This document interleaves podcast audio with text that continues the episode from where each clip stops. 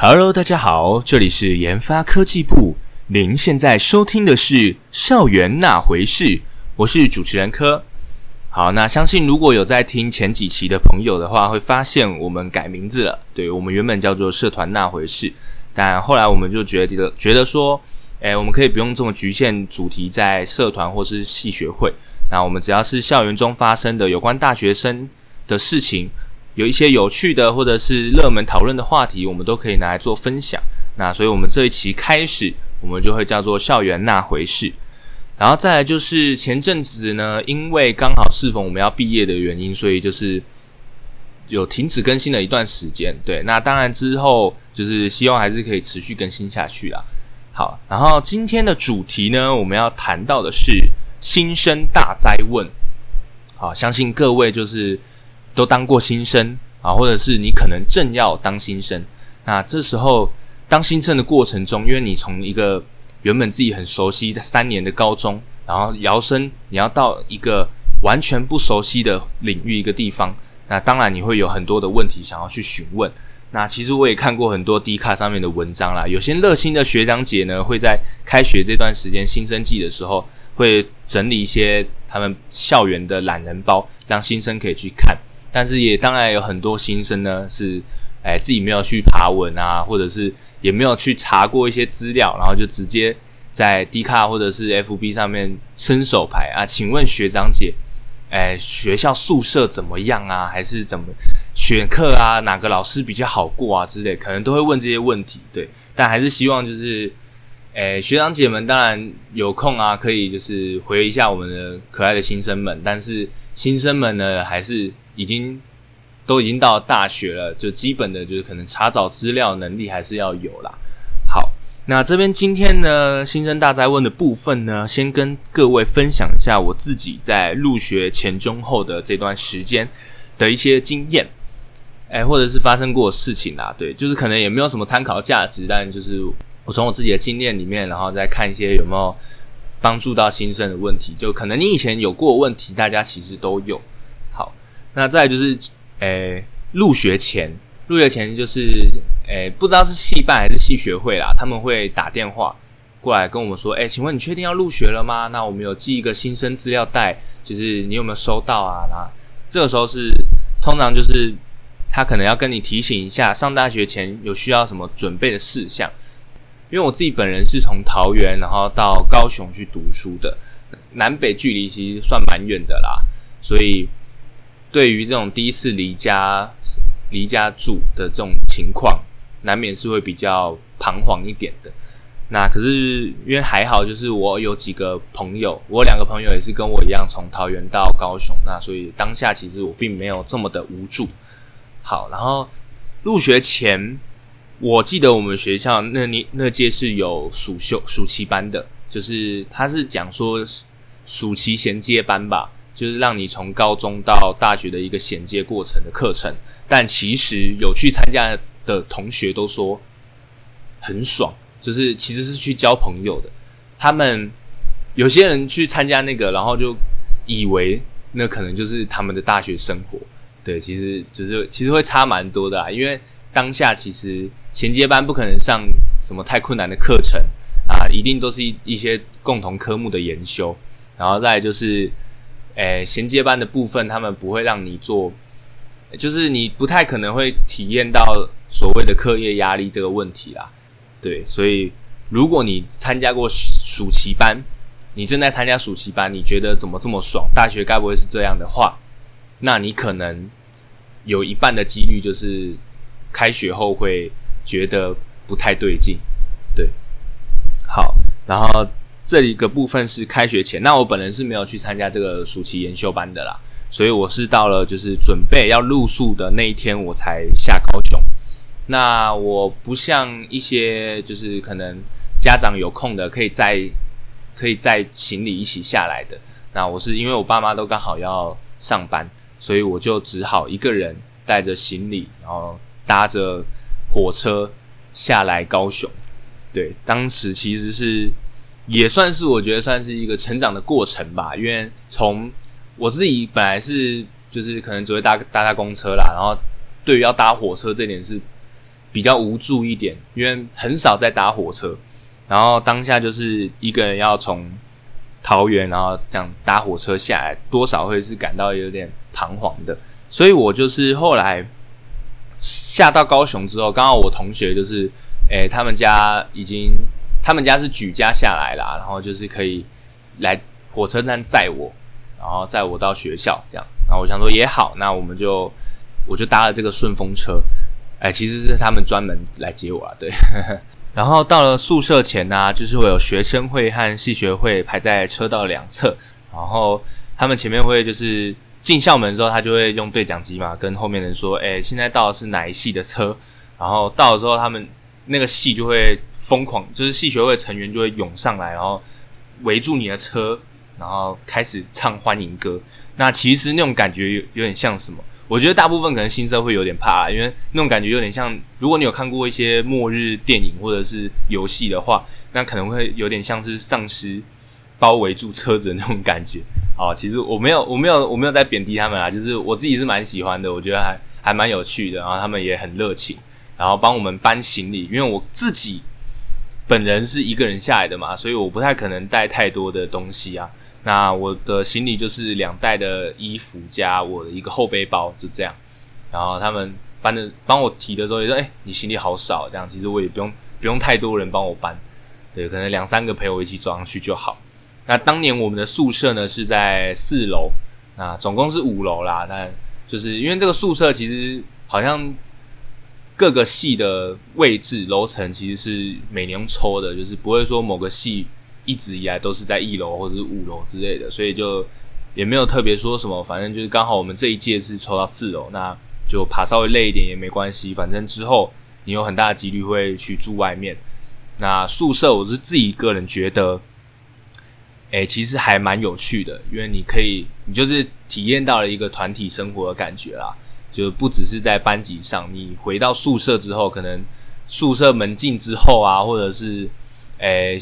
就是晚上那段时间，比较多人待在宿舍的时候，其实是蛮有趣的。因为你可以就是到隔壁房啊，串串门子啊，或者是今天有个什么重要的功课，大家就围在交易厅或者围在某一个房间里面一起写，那那种感觉其实是蛮有趣的。好，然后再来就是，诶，放放完行李之后，他都会告诉我们，就是可以到戏学会摊位去，然后他会告诉一些我们接下来可能新生的活动，就是因为新生。新生训练吧，是在大概三天，为期三天左右。那他会告诉我们一下，开学前的这段新生训练的期间，我们可能要准备什么东西啊？几点要在哪里集合啊？要加一下赖的群组之类的啊。过去之后呢，就除了以上说的这些，当然不免俗的，还是会就是跟你收取一下系学会费。当然这一点就是，诶，我们第一期的影片有讨论过，就是到底要不要缴系学会费这个问题。那多数当然都是以就是自己个人决定去做，那当然很多啦。我其实还是一样，每年到现在还是每年会看到低卡在新生季的时候会出现，就是哎，千万不要缴系学会费这个劝示文啊。那还是一样，凭个人，你觉得这个系学会的感觉给你是好的，那不妨可以让他试试看。当然现在疫情啊，就是活动都办不成，那我觉得还是可以再观望，你还是一样自己去做决定没有关系，不会有人强迫你。啊，强迫你，那就是他的不对啊！你可以跟大家说，就是不要这样子。好，然后再来呢，新生训练的这段期间啦，你也没有什么好说的，就是都会有一个辅导员，然后他会每每个早上就是可能几点集合，然后那时候你们可能有赖群组啊，可能有 FB 的社团，我们当年还有 FB 社团，对，但是后来发现其实大部分都是用赖群组比较多啦，比较方便一点。那那个时候就是会告诉大家几点要集合，那请各位新生们就是也不要太也不要迟到啊，对，就已经就已经是大学生了，对不对？虽然大家都说大学生自由，但还是要有一些基本的规律在。那那三天其实，哎，新生训练那几天其实也没什么好说的，因为就是很多的演讲啊，然后可能就是要做一些能力的测验，或者是。跟你们说一些就是宿舍相关的问题。那其实对啦，还是有很多人会问到宿舍的问题，就是可能几门门禁几点啊，或者是诶，我如果想要请假的话怎么办之类的问题。这个呢，在晚上的时候，你真的到了宿舍住的那天，楼长其实都会集合大家做一下说说明啦。那有些人可能比较急，就是想说我想要在开学前了解一下，我之后可能会诶某几天固定要请假的。这种其实就是宿舍他们常年经营啊，他们也会了解，一定会有这种情况发生，所以他们的配套措施是相对完善的。那当然，如果你在开学前想要确认这些的话，是可以打去。诶，宿服中心询问的，就是宿舍服务中心嘛，或者是宿委会啊之类的地方，其实都是可以问到相关资讯的，所以大家也是可以去看一下。好，然后其实开学前差不多是这个样子，然后可能会有一些系学会在开学前的时候举办一些新生相关的活动。那我是自己也是个人觉得自己可参加可不参加啦。你如果想要。先早一点的看到我们自己班上同学的话，那我当然是觉得参加一下也好啊。你也可以顺便的了解一下，诶，这个系这个系的系学会是怎么运作的。那你也可以更放心的，就是决定要不要缴交系学会费这件事情。好，然后再来是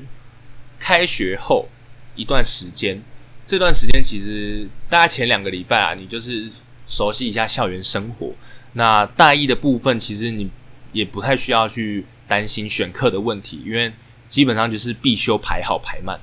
那你能选的顶多就是几一点点的选修或是通识课，但是时间基本上都是很满的啦。通识你也可以，你也基本上选不太到，因为还是有很多的，诶，可能大二啊、大三之类的，他们要选修通识。好，那基本上。大学的自由排课体验在大一，我觉得是体感很差，因为你真的是大部分就是照着必修上课。那我也觉得没有关系，反正大一嘛，大一有就是把一些必修好好的修完，就大部分其实就没什么特别的事情了啦。如果大一都很长，很很多东西被当的话，那就是大概率有机会会延毕。对，所以大学就是大家还是。好好的就是上课啦，不要就是翘课还是干嘛。虽然真是相对高中啊，或者是以前的学生生活，真的轻松很多，但真的是苦了后面的自己，所以大家也不要这么做。好，然后关于宿舍啊，可能还会有人问说，到底抽不抽得到这件事情？那基本上北部的学生，你住南部，大部分来讲是抽得到的，是可以抽得到的。但是如果你是高雄本地人的话呢，确实有几率会抽不到。对，那当然是它是一方面是要保障就是外地来的学生的一个权益，但是其实相对来说啦，就是可能住在